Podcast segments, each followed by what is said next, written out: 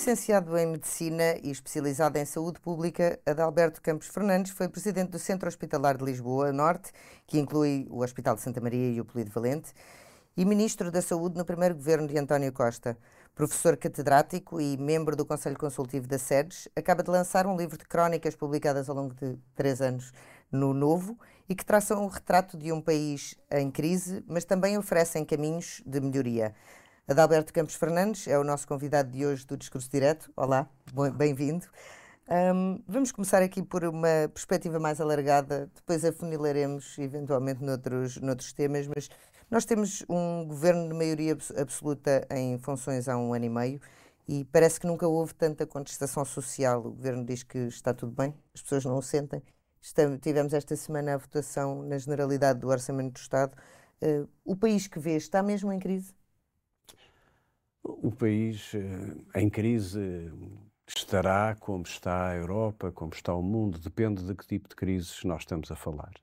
Existem diversos, uh, diversas perspectivas sobre as quais nós podemos considerar que, exista, que existe uma crise. É evidente que Portugal, uh, apesar de todo o esforço que temos vindo a fazer coletivamente, nós estamos a chegar aos 50 anos da democracia, Avançamos muito, é, é ineludível que o país de, 70, de 24 não é o país de 74, seguramente, em todas as áreas, na educação, no ensino, na saúde, na investigação, até no desenvolvimento económico, até na longevidade. Uh, os nossos pais e os nossos avós tinham uma longevidade inferior àquela que hoje nós conhecemos. Uh, mas há uh, dificuldades e problemas que são estruturais que nos aproximaram mais da Europa, mas não nos aproximaram com a velocidade e com a rapidez com que todos nós desejaríamos. E esse é talvez o desafio que continua presente um, de, de, para as novas gerações. Eh, Portugal tem que andar mais depressa, tem que ser capaz de se posicionar num nível de desenvolvimento mais robusto e não pode correr o risco de vir a ser eh, ultrapassado por países que partiram muito atrás de nós para esta corrida para o desenvolvimento isso, de alguma forma, pode, se quiser, 50 anos passados, representar aquela sensação de, de, alguma frustração, de alguma tristeza que os que fizeram o 25 de Abril e sonharam a liberdade com um país desenvolvido e justo hoje podem sentir. Encontra aí, hum, certamente há um enquadramento europeu que também motiva alguma parte dessa, desse abrandamento, vamos chamar assim, uh, na, na, velocidade da, da evolução das coisas. Mas há também coisas que já vêm de trás, ou seja, há, é certo que estamos a viver um contexto de guerra, agora com um segundo conflito também a influenciar-nos muito. Houve antes uma pandemia, foi uma situação que nenhum de, de, destas novas gerações, nenhum de nós tinha, tinha experimentado. Um, isso trouxe uh, uma concertação, talvez uma proximidade uh, europeia e uma, uma capacidade de agir em conjunto maior mas que parece que se esfumou um bocadinho naquele, naquele momento, uniu-se os esforços todos e depois desapareceram. Era preciso haver aqui alguma conjugação europeia maior para se resolver os problemas ou somos nós que temos de tratar os nossos problemas estruturais? A Europa é uma construção muito complexa e muito difícil. Enfim, nós eh, relendo ou revisitando os pais fundadores, verificamos que o sonho europeu eh, é um sonho muito difícil de cumprir. Nós vimos agora recentemente, a propósito da guerra eh, no Médio Oriente, entre uh, Israel e o Hamas. Uh, e vemos, vimos também, de alguma forma, na invasão da Ucrânia pela Rússia, que a Europa tem uh, dificuldades em encontrar um acerto estratégico e de ser uma voz uh, coerente, coesa, consistente no concerto internacional. O que se passou nas Nações Unidas com a, aprovação da resolução recentemente mostrou uma Europa partida em três blocos, depois eventualmente mitigada pelo acordo obtido no Conselho Europeu, mas estamos longe daquela Europa que nós sonhámos, sobretudo eu falo da minha geração, que até sonhava com uh, os benefícios de um eventual federalismo europeu, de uma união de Estados, uma união política mais forte. Eram os Estados Unidos da Europa. Para além de uma união económica, a Europa precisaria muito ter uma união estratégica, uma união política e precisava de pensar o mundo de uma forma mais uh, eh, coerente e mais consistente, porque isso representa uma fragilidade não apenas para a própria Europa, mas para o mundo. O mundo neste momento está desequilibrado porque os pilares estratégicos estão muito influenciados por um, um, novo tipo de, de, equilíbrios. Enfim, claramente os Estados Unidos mantêm-se e sobressaem como um desses pilares importantes, mas nós temos desequilíbrios, uh, uma vez que a China começa a ter um protagonismo cada vez mais importante e verificamos, até com alguma inquietação, o alinhamento dos chamados BRICS com a Rússia, o que determinaria que a Europa devia estar mais atenta, mais, mais unida, enfim. E, e, sobretudo, perante estes conflitos que existem hoje, existiram no passado e não vão deixar de existir, porque o mundo é um, é um exercício de relações sob tensão e sobre eh, diferenças, muitas vezes, que são eh, insanáveis e difíceis de eh, manter num quadro de paz. mas eu diria que sim, a Europa está longe ser um projeto identitário comum, eh, coerente e consistente. E isso também, também vem um pouco de, de um movimento é um bocadinho o que é que foi primeiro, o ovo ou a galinha, mas uh, essa Europa menos consistente e menos a falar a uma voz também criou, ou, ou foi efeito da criação de uh, mais vozes mais nacionalistas dentro da Europa. Um, como é que Portugal fica nesta equação em que a Europa tem menos força e as diferentes nações têm mais força e há muitos extremares de posição? Portugal tem uma posição geoestratégica e geopolítica, eh, apesar de tudo, eh, singular. Porque desde sempre teve um alinhamento muito forte com o Atlântico, com os Estados Unidos, com o Reino Unido e, sobretudo, com o espaço ibero-americano e, e, e lusófono, a América do Sul e os países de expressão oficial portuguesa. Portugal é, pela sua natureza, não apenas estou a falar dos governos, estou a falar da natureza do povo, até pela diáspora uh, que nós representamos no mundo. Nós, repare, existem portugueses em todos os cantos do mundo. E os portugueses são um povo que facilita a relação e que facilita as pontes entre as pessoas. Nesse aspecto, temos uh, tido, e não é por acaso que uh, portugueses têm desempenhado funções de elevada responsabilidade no exterior, ainda hoje temos o Estado-Geral das Nações Unidas é português, uh, Portugal pode tirar partido disso, pode ser uh, o, uh, no contexto europeu o país que equilibra uma, ten, uma, uma, tendência que é naturalmente centrípeta, é naturalmente virada para o centro e para o leste. Um, agora, enfim, aproxima-se uma eventual revisão dos tratados. os tratados precisam de se adaptar aos tempos e às novas necessidades e às novas características do mundo.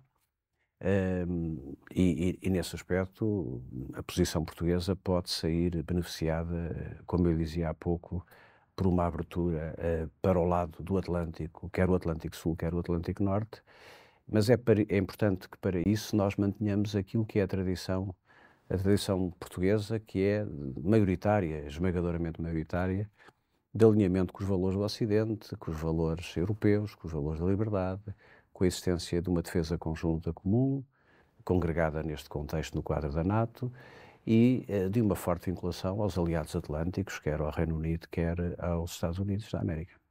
E de que forma é que o crescimento dos extremismos, por um lado da extrema-esquerda que esteve recentemente no governo, hum. aliás, num governo que fez parte, quer agora da extrema-direita, em Portugal, como é que podem influenciar essa capacidade de Portugal conseguir ter? Muito esta... negativamente, muito negativamente. E o crescimento dos extremos resulta não tanto do seu próprio mérito, mas do mérito de, dos partidos, digamos, do, do eixo da moderação e do eixo democrático.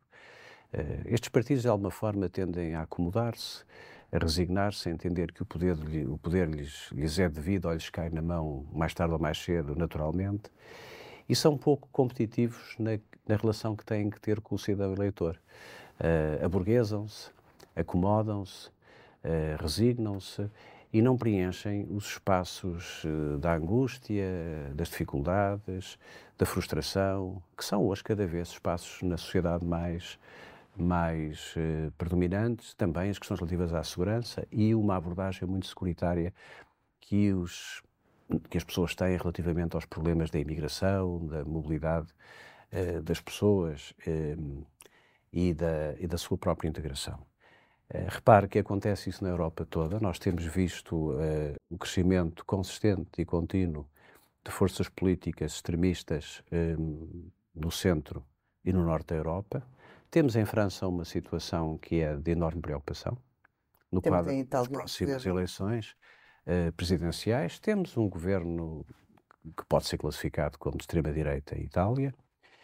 E em Portugal, nós temos um vazio da oposição, da chamada oposição democrática, que eh, representaria com segurança e até com alguma eh, tranquilidade uma, uma, uma condição de alternância ou de, de alternativa ao, ao, governo em funções.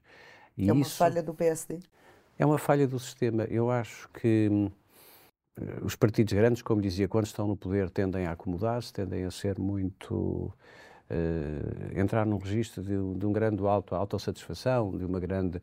a viver dentro de uma bolha que dá pouca importância ao que se vai passando fora do perímetro do poder. E, e não há dúvida nenhuma que o, o PSD, não, não, desde que uh, a maioria absoluta do governo, com os acordos em 2005, foi formada, o, o PSD ficou sem chão. Ficou sem chão sem estratégia, sem rumo e sem lideranças capazes de, de fazer frente a um quadro que era um quadro político novo, inesperado, uh, depois de um exercício que foi bastante difícil e reconhecidamente difícil, mas que nunca foi superado, do meu ponto de vista. E é tão curioso ver agora o que está a passar com o orçamento de 2024, eh, que eu tenho dito, e acho que é evidente, que este era o orçamento que o PSD gostaria de ter apresentado e aprovar, porque é um orçamento onde claramente o, o diabo deixa de estar no cenário do horizonte e é aquele que consagra, com Fernando Medina, curiosamente, a possibilidade de três exercícios orçamentais contínuos com excedente. Ora, isto, eh, digamos, abala os alicerces de uma narrativa de que o Partido Socialista era um partido eh, irresponsável, eh, despesista, que gerava sempre desequilíbrios das contas públicas, que deixava o país em maus condições e que o PSD tinha que o vir salvar. E, de certa maneira, também é muito importante porque eh, posiciona o Partido Socialista como um partido eh, responsável que eh, efetivamente compreende a importância do, da dependência do financiamento externo, da dívida excessiva e que percebe que a dívida e o déficit são sempre um imposto escondido para as gerações futuras. Embora hajam, infelizmente, também dentro do Partido Socialista pessoas que entendem que eh, as dívidas podem não ser pagas ou que eh, é preferível gastar o, o dinheiro que, que, que, é gerado pelo sustento orçamental eh, eh apenas e só em despesa corrente faço notar, sobretudo para esses que pensam assim. Pedro Nuno Santos. Não estou a referir-me a ninguém, não será eventualmente a única pessoa que pensa assim, mas eu faço notar que até que na lei de enquadramento orçamental, que está aprovada e está em vigor pela Assembleia da República, é dito que a obrigação do Estado, quando tem excedentes orçamentais, é bater a dívida, o que é normal e o que é desejável. Um, a propósito disso, tem corrido agora nos dias, na espuma dos dias, esta ideia, de que, a propósito até da TAP e da privatização da TAP, ou da não privatização da TAP, esta ideia de que determinado tipo de abordagens ou de, ou de apreciações tem um caráter patriótico. É muito perigoso evocar uh, as noções do patriotismo uh, uh, nestas matérias, porque, para mim, por exemplo, defender as gerações das minhas filhas e dos meus futuramente netos, quando os tiver, é, sobretudo, defender um país que é sustentável no médio prazo. Isso sim parece-me ser um ato de patriotismo. Uh, e não, não, não precisamos de ter uma companhia aérea pública para ser patriotas e para ter um país. Eu acho que esta discussão, vamos lá ver, temos que, temos que uh, a fatiar. Podemos dizer em primeira, em primeira instância se a, privatiza, se a nacionalização uh, foi fez necessária, sentido. se fez sentido, se não fez sentido. Isso é um, é um debate. O segundo é debate, o segundo debate eu, já, eu, já, eu, já, eu já lhe dou a minha opinião. o segundo debate é dizer assim, bom, tendo sido feita uh, a nacionalização e tendo sido feita a injeção de capital à custa dos impostos dos cidadãos, uh, a opção por uma privatização deve ser feita em moldes.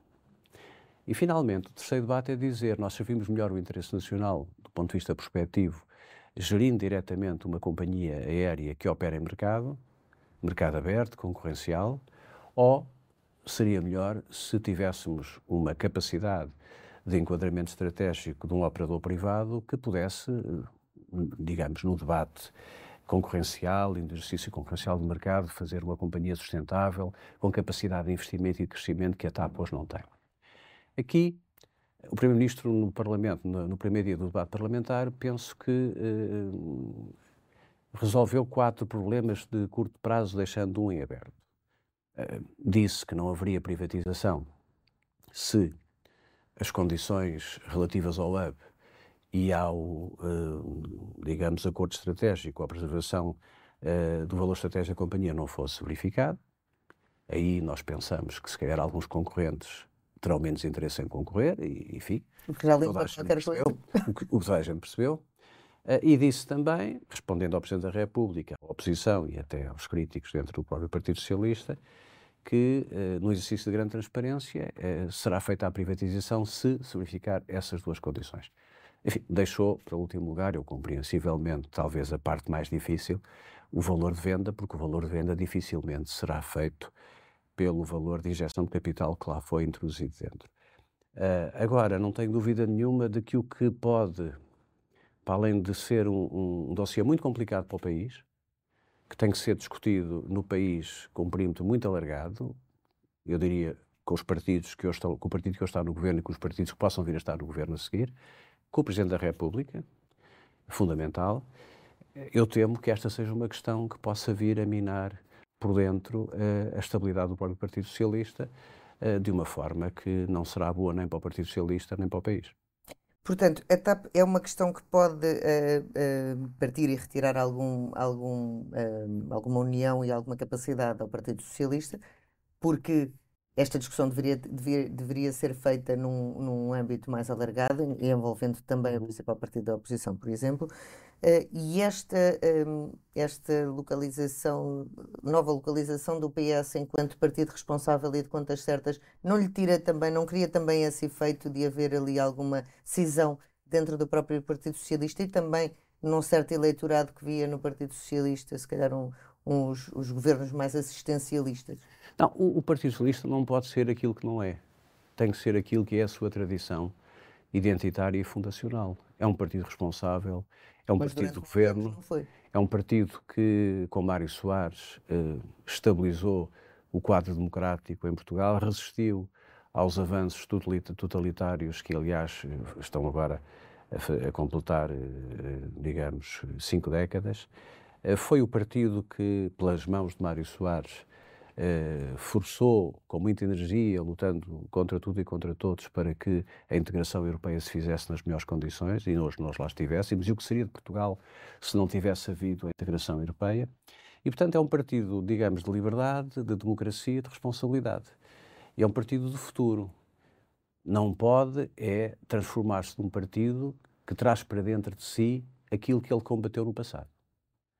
Repare, a liberdade não tem duas faces, não tem duas caras. A democracia não tem duas faces, nem tem duas caras. E, portanto, nós não podemos defender a liberdade de manhã e depois à tarde acharmos que a liberdade pode ser descartável se efetivamente um determinado, eh, uma determinada opinião conjuntural ou uma determinada visão de um problema nos aproximar de alguém que não defende a liberdade. Esta, esta, esta questão é muito importante porque, repare, tantas vezes tem sido dito que o, o país, Portugal, é um país eh, moderado.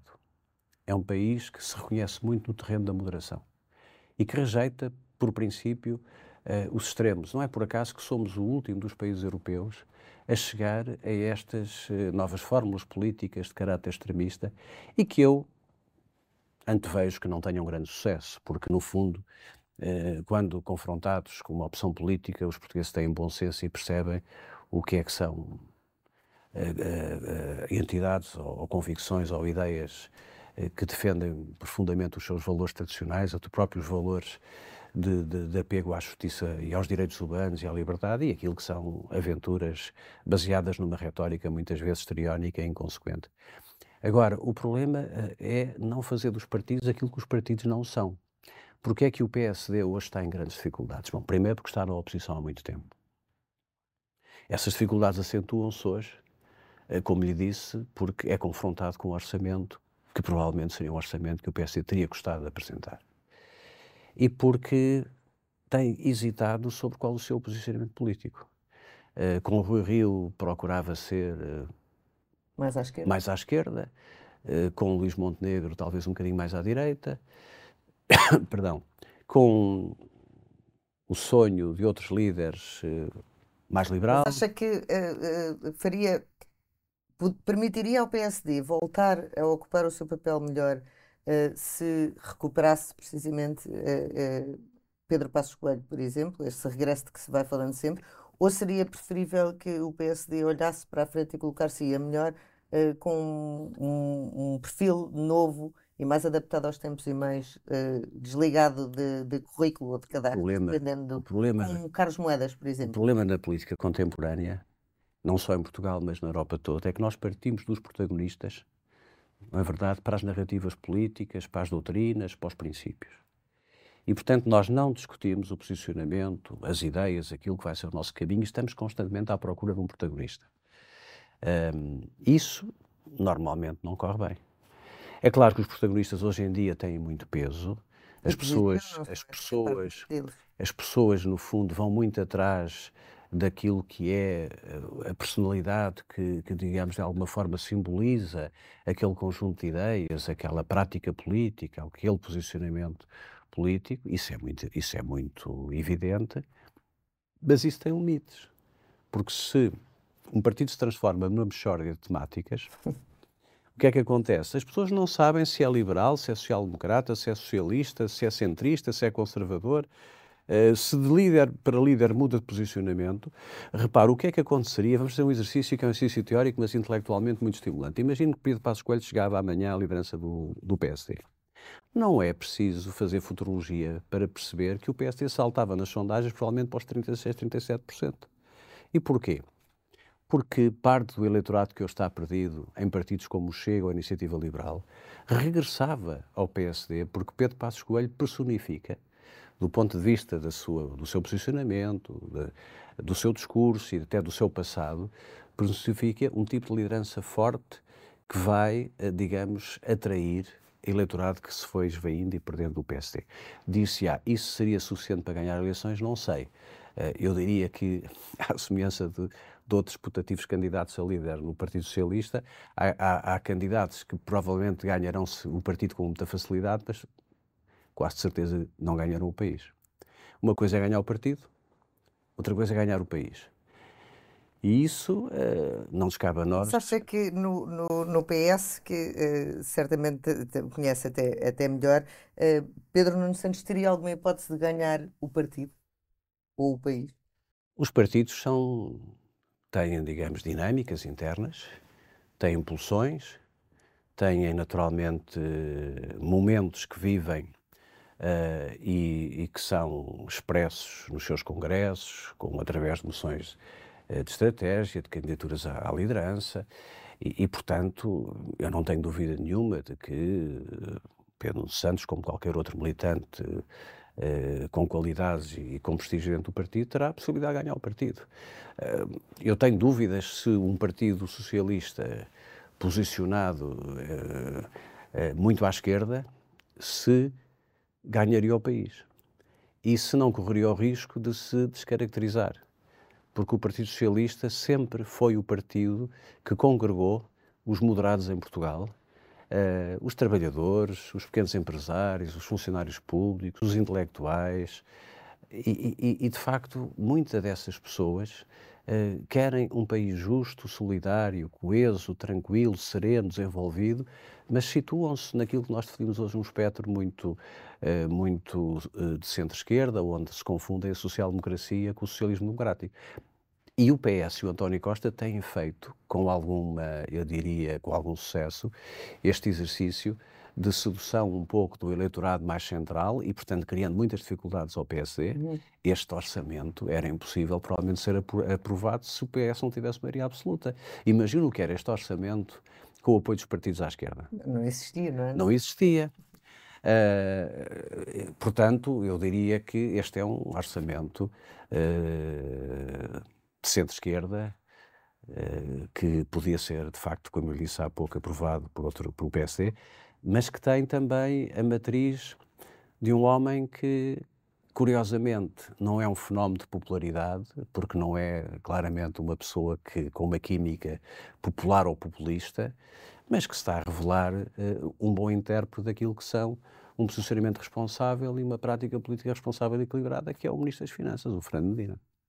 Uh, e o governo não está também, e nomeadamente António Costa, a capitalizar um pouco essa, essa fuga para o extremismo, ou seja, o Chega e o governo não se, não se alimentam um bocadinho um do outro? Esse é um exercício que eu tenho ouvido muitas vezes e que é perigoso. É perigoso porquê? Porque eu, primeiro, não acredito que o Partido Socialista e o Governo alimentem deliberadamente o Chega para tirar vantagem do PSD. Infelizmente, nem precisam disso. Porque o PSD, não, não fazendo o seu trabalho de casa, eh, deixa o caminho aberto a que o eleitorado desmotivado se perca e se afaste do próprio partido. Agora, hum, eu não sei, e a sua pergunta vai muito nesse sentido, é se há aqui, não, se os partidos, nomeadamente alguns partidos, não podem ver no Chega uma espécie de, de utilidade uh, divisionista, de uma espécie de ameaça, de uma espécie de, de medo que se coloca, de fantasma que se coloca no horizonte, e que isso não pode gerar alguns fenómenos de perturbação uh, até eleitoral, o que aconteceu na maioria absoluta de há um ano e meio, eu tenho a minha interpretação de que houve uma convergência de votos do Partido Socialista. Pessoas de centro-esquerda ou até de esquerda que votaram PS com receio de que o PSD ganhando pudesse se aliar ao Chega.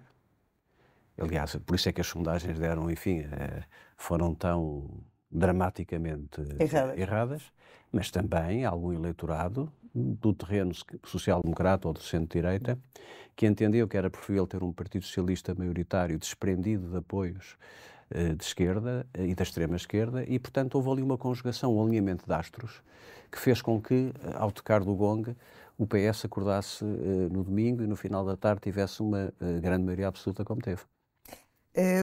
O orçamento um, é um orçamento que poderia ter sido também aprovado ou feito pelo PSD, mas é um orçamento que uh, é um orçamento certamente que mantém as contas certas e que tem essa preocupação uh, uh, que é de facto muito importante.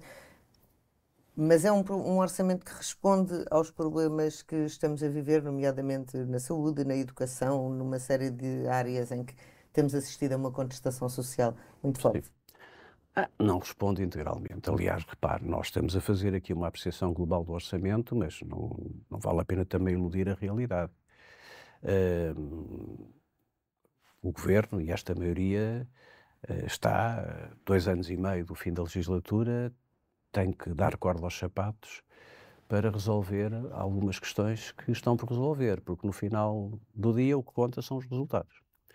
Há um pressuposto crítico, que é o equilíbrio orçamental e a redução da dívida. Porque isso representaria, representou em juros, no início desta, deste ciclo político, quase 8,5 mil milhões, era quase o orçamento do SNS. Isso tem que ser resolvido. Outra questão, eh, enfim, sabemos a educação, o ensino, a, educação, eh, a saúde, a habitação, a. Eh, essas questões têm que ser, têm que ser resolvidas, porque ao dia de hoje, se fizéssemos agora um encerramento, um balanço e contas de, de, deste ciclo político, claramente, de uma forma muito, muito neutra e muito séria, há níveis de insatisfação que resultam dos resultados não serem aqueles que nós próprios, todos nós gostaríamos que fossem. Portanto, há aqui um atraso nos resultados. E isso, o sustento orçamental, o equilíbrio das contas públicas, pode ser e é estrategicamente importantíssimo, mas, como dizia o Presidente Jorge Sampaio, há mais vida para além do déficit. Isto aplica-se no sentido negativo da expressão ou no sentido positivo. Quer dizer, um governo pode, ou uma, um partido ou uma maioria pode ser perdida, ou um partido pode perder eleições, tendo as contas muito incertas ou muito certas. Eh, porque depois há os problemas do dia a dia. E os problemas do dia a dia são a casa, são a consulta médica, são os filhos na escola, são os transportes. São... Mas aqui é uma questão de dinheiro. É por uma questão de dinheiro que não se fazem as reformas que são necessárias ou é uma uh, falta de vontade de tomar decisões? Porque hoje em dia as decisões podem sair bastante caras. Bom, um, eu tenho dito também, e outros têm dito, que em matérias estratégicas, mesmo com maioria absoluta, devia haver conversas uh, alargadas e estruturais. Os alemães fazem isso tão bem há tantos anos. E não é só por isso que eles são a primeira economia da Europa e, e o motor da própria Europa. Uh, existem questões como o Serviço de Saúde, que são questões de regime e questões de Estado, que deveriam merecer um consenso estratégico envolvendo os, os partidos e as forças políticas que, que têm condições para ser alternativamente governo. É errado, do meu ponto de vista, nestas áreas que são áreas estratégicas, não haver entendimentos que protejam os efeitos e as consequências das decisões no tempo. E um, isso passa-se nestes setores, como se passará na privatização da TAP ou na não privatização da TAP, como se passará no novo aeroporto de Lisboa. Quer dizer, o país não é de um partido, não é de uma maioria transitória, o país é dos cidadãos. E os cidadãos são livres de, em cada momento, optarem por uma solução ou por outro tipo de solução. Naquilo que não se esgota no mandato de um governo, seria bom, se defenderia melhor o interesse público, se quem tem, de momento, a responsabilidade do governo fosse capaz de gerar um entendimento médio e longo prazo. Como lhe disse uh, atrás, a Alemanha é um belíssimo exemplo que merecia, devíamos ter a atenção dos nossos, uh, a nossa atenção, dos diferentes governos e dos diferentes partidos. Isso passa também pelos protagonistas. Seria possível com protagonistas mais moderados e mais abertos a, a ouvir do que, do que temos assistido nos últimos tempos, eh, seria desejável que tivéssemos eh, outro tipo de protagonistas à frente dos partidos? Mais uma vez, os protagonistas são sempre importantes, mas repare, eh, questões como o enquadramento, fundamentais. como o enquadramento orçamental, como os, os, limites à dívida, como os grandes investimentos públicos, como a concepção e o desenvolvimento e a sustentabilidade dos grandes serviços públicos, deveriam ser questões de regime que teriam, eventualmente até, a obrigatoriedade de leis de, de, de, poder reforçado no quadro da Assembleia da República e com, e com uma exigência até de qualificação eh, das maiorias. Porque isso é bom, porque responsabiliza os agentes políticos todos. Imagine, vou-lhe dar dois exemplos. Imagine que o governo decide unilateralmente, agora, a decisão uh, decide sobre a, a, localização do novo aeroporto. Estamos a falar de um investimento de milhares de milhões de euros, um grande investimento, seguramente o maior investimento. E imagine que uh, comete um erro de apreciação, que a decisão uh, tem problemas e, e, que faz do novo aeroporto uma questão de combate político permanente ou constante nos próximos anos. Imagine em relação ao Serviço Nacional de Saúde por que razão não se procurou fazer uma lei de bases alargada que envolvesse também, por exemplo, o PSD? O que pode acontecer agora é que se o PSD um dia vier a ganhar as eleições, muda a lei de bases de saúde. E o que é que o país beneficia com isso?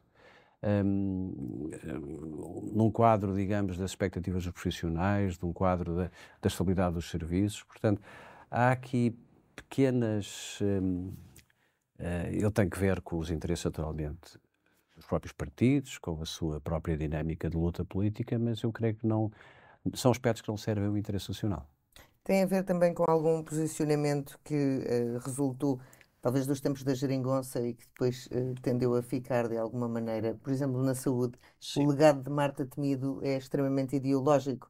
Uh, Acabou-se com as PPP nessa altura ainda por cima na, na, sequência de uma pandemia que foram tempos que nunca, uhum. nunca tínhamos vivido antes, uh, houve uma série de decisões muito marcadas por essa, por essa maneira de pensar e sem consultar absolutamente ninguém, sem atender a números que são factuais e a dados que são factuais. Um, Pode-se ter precipitado o, o, esta degradação e este estilhaçar do SNS a que estamos a, a assistir? Bom, eu não me circunscreveria exclusivamente a esses aspectos relacionados com a saúde. Uh, o, o, que talvez, quando se mistura muito, a ideologia é positiva, porque a ideologia marca um quadro de valores e um quadro de opções políticas que têm que ser claras, mas têm que ser fundamentadas.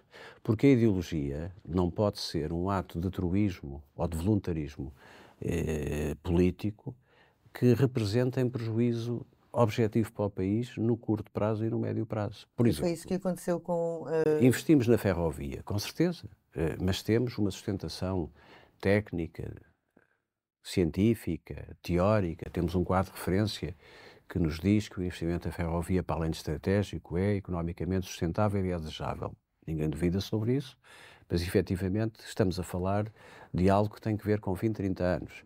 Acabamos com as PPBs nos hospitais. Estamos a falar de processos que em gestão clínica duram 10 anos em média e em gestão de, de edifícios e infraestruturas 30 anos.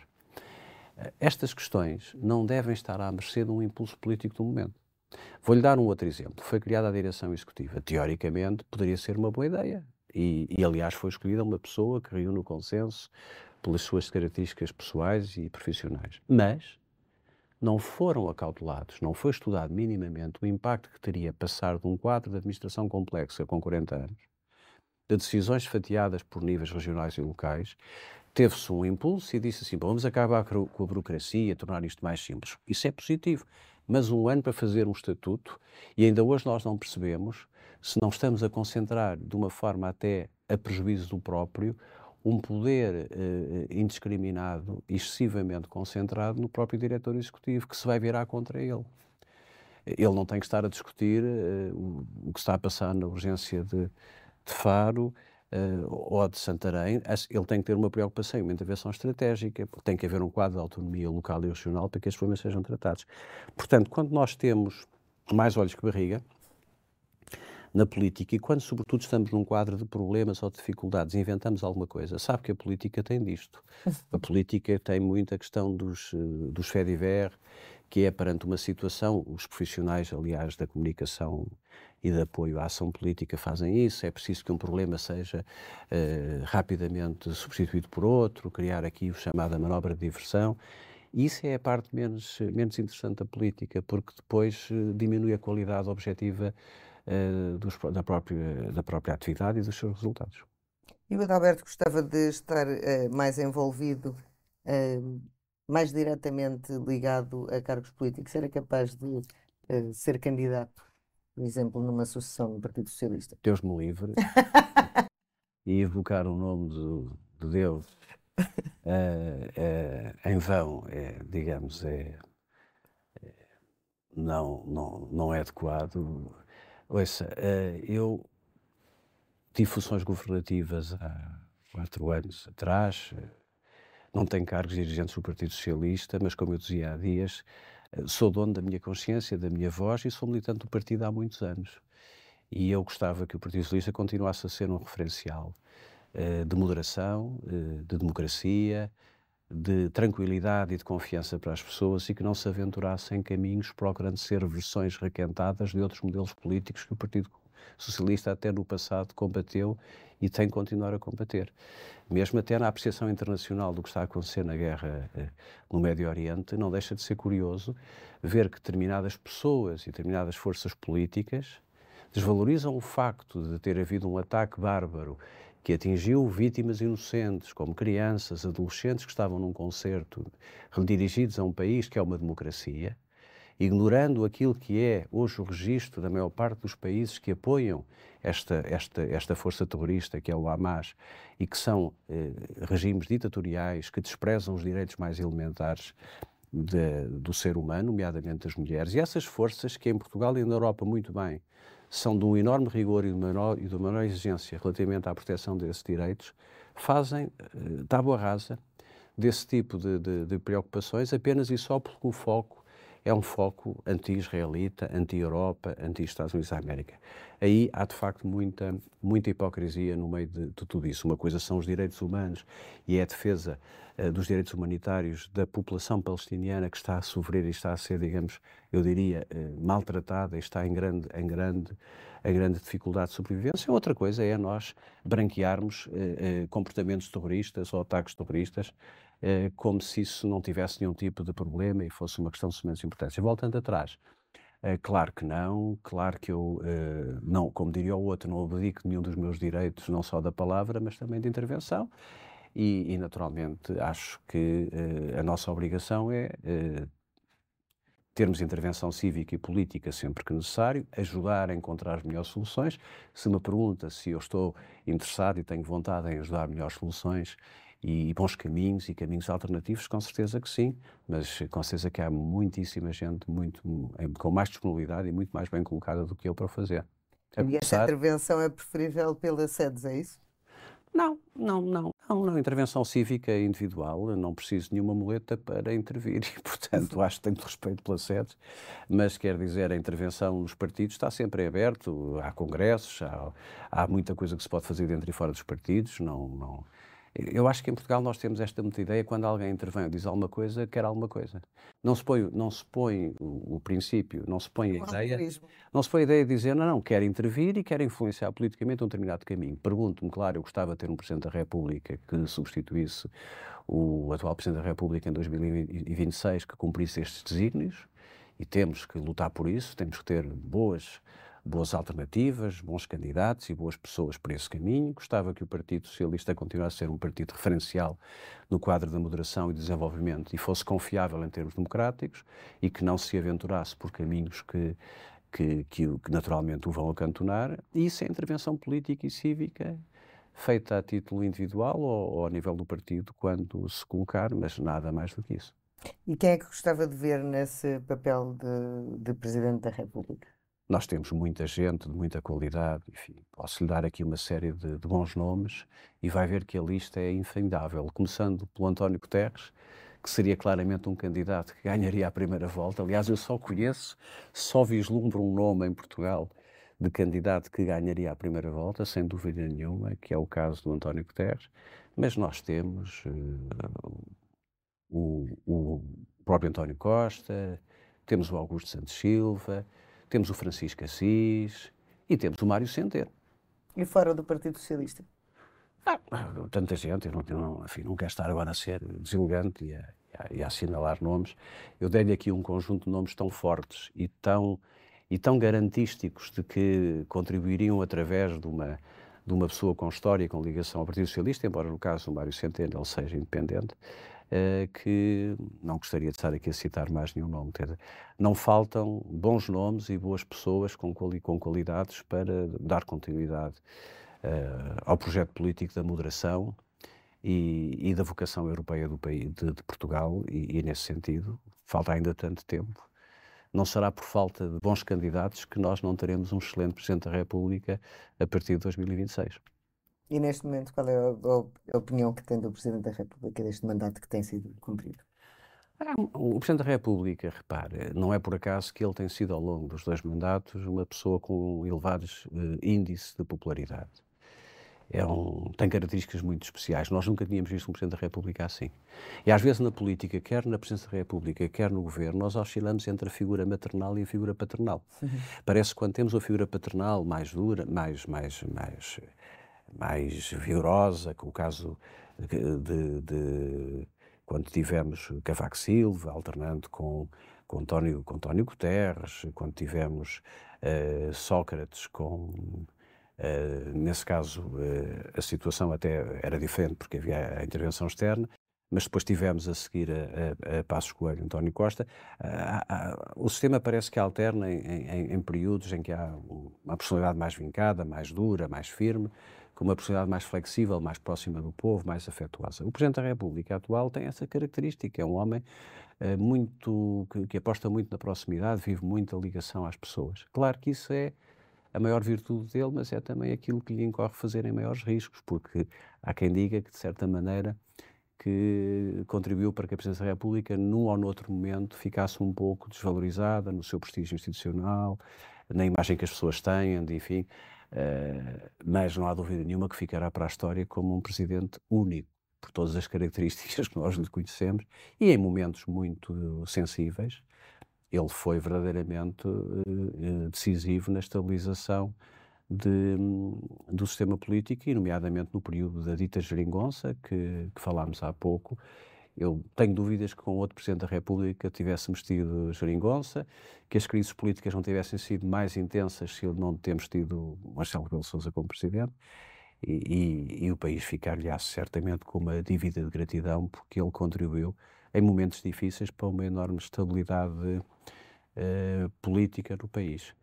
Uh, as pessoas gostam dele, uh, mesmo quando ele por vezes comete alguns, podemos chamar alguns deslizes institucionais ou algumas coisas um bocadinho menos de acordo com, a, com as práticas eh, mais, mais, mais, mais institucionais, mas há uma coisa curiosa, é que rapidamente é perdoado, porque o nível de, de relação e de afetividade e de proximidade é tão grande que as pessoas não, não, não se fixam nesse tipo de, de incidentes e, portanto, creio que foi, está a ser, tem sido um bom Presidente da República e foi historicamente cumprir um papel que é um papel que ficará registado para o futuro. Vai ser difícil substituir Marcelo Rebelo Sousa, seja quem for destes nomes que eu disse, haverão outros com certeza, mas, mas destes nomes vai ser difícil, eh, mas qualquer uma das pessoas que estão aí uh, uh, pré-posicionadas ou de quem se fala são pessoas com grande qualidade e com, com, com grandes possibilidades de servir bem o país. Muito rapidamente, porque já estamos para lá do nosso tempo, uh, como é que tem acompanhado esta crise na saúde? Uh, teve, temos uh, os médicos a fugir para o privado, temos as pessoas a fugir do SNS, a fazer seguros uh, de saúde porque já não têm a certeza de conseguir ter o atendimento que deviam é. no SNS. E temos os hospitais públicos por avaliar há praticamente dois anos. Com muita preocupação e, e naturalmente, desejando que este ciclo se encerre rapidamente. Eu dizia-lhe há pouco que nós não podemos correr o risco de chegar a 2026 com equilíbrio orçamental, com bom desempenho ao nível das contas públicas e com três ou quatro grandes problemas do país para resolver. A saúde é um deles, a habitação e a educação é outro. E, portanto, não há como não haver acordo neste momento, porque sem acordo a direção executiva e o, o, o professor Fernando Araújo não têm condições para fazer reforma nenhuma. Uh, podíamos ter feito isto mais cedo, com certeza que sim. Uh, desvalorizámos os sinais, é certo que sim. Uh, temos tempo para inverter esta tendência? Temos, faltam dois anos e, e, muito para o fim da legislatura. Agora temos uma semana ou 15 dias para fazer um entendimento estratégico com os médicos e atenção, não apenas, porque a seguir teremos os enfermeiros, uhum. teremos os outros grupos profissionais e não há como não fazer esse entendimento estratégico para ter tranquilidade no setor e deixar que esta reforma que está uh, apresentada e que estava escrita desde praticamente 2015 que possa ser implementada e concretizada e cada mês que passa as pessoas comecem a ver, afinal, os resultados estão a aparecer. Se isso acontecer, nós teremos o SNS de volta. Eh, se isso não acontecer, nós teremos um definhamento muito sério do, do SNS e teremos um problema social muito, muito complicado. Mesmo porque temos uma população envelhecida e, pobre, e com necessidades e pobre, diferentes. E pobre. E, que... e, o SNS é um equalizador, repara, é um normalizador uh, das injustiças e eu sempre disse e mantenho: nós podemos ter um setor privado forte, mas ele tem que ser uma opção complementar uhum. à minha liberdade de ir ao SNS. Eu devo poder ir ao meu hospital, ao meu médico de família, mas se entender por razões da minha própria escolha que quer aquele médico em concreto, quer ter, uh, quer, quer ir para um hospital diferente, posso fazê-lo, mas não porque a porta do SNS está fechada. É diferente eu ter uma opção complementar porque quero e porque é a minha livre escolha a funcionar. Outra coisa é eu ter que a ter e ter esse custo porque a porta do SNS está fechada. Nós não podemos fazer isso. Eu desejo sinceramente que haja acordo e desejo sinceramente que o professor Fernando Araújo tenha o maior dos sucessos, porque o sucesso dele será não é o sucesso do governo, nem, do, nem, do, nem da direção executiva, é o sucesso de um serviço que aos 50 anos de democracia é a nossa marca, é o nosso emblema, não temos outro. E que precisava de ser muito alterado para responder às necessidades da população hoje em dia? Claro, é nós hoje vivemos mais, repare, vivemos mais 20 anos do que vivíamos na década de 60, envelhecemos uh, com, com uma, eh, até mais tarde, vamos até mais tarde na vida, temos mais carga de doença, temos mais necessidades de saúde, temos um fluxo de migração muito, de imigração muito acentuado, muito forte, e, portanto, não vale a pena querer fazer em 2023 uh, eh, coisas que se faziam em 79, 78 ou 80. Temos que ser pragmáticos, tem que haver flexibilidade e tem que se ter em conta também que o país tem outras respostas, como no setor social, que é fortíssimo, e até no setor privado, em que a colaboração regulada, bem fundamentada, trará benefício à população. Muito obrigada, Adalberto Campos Fernandes, foi o nosso convidado desta semana do Discurso Direto.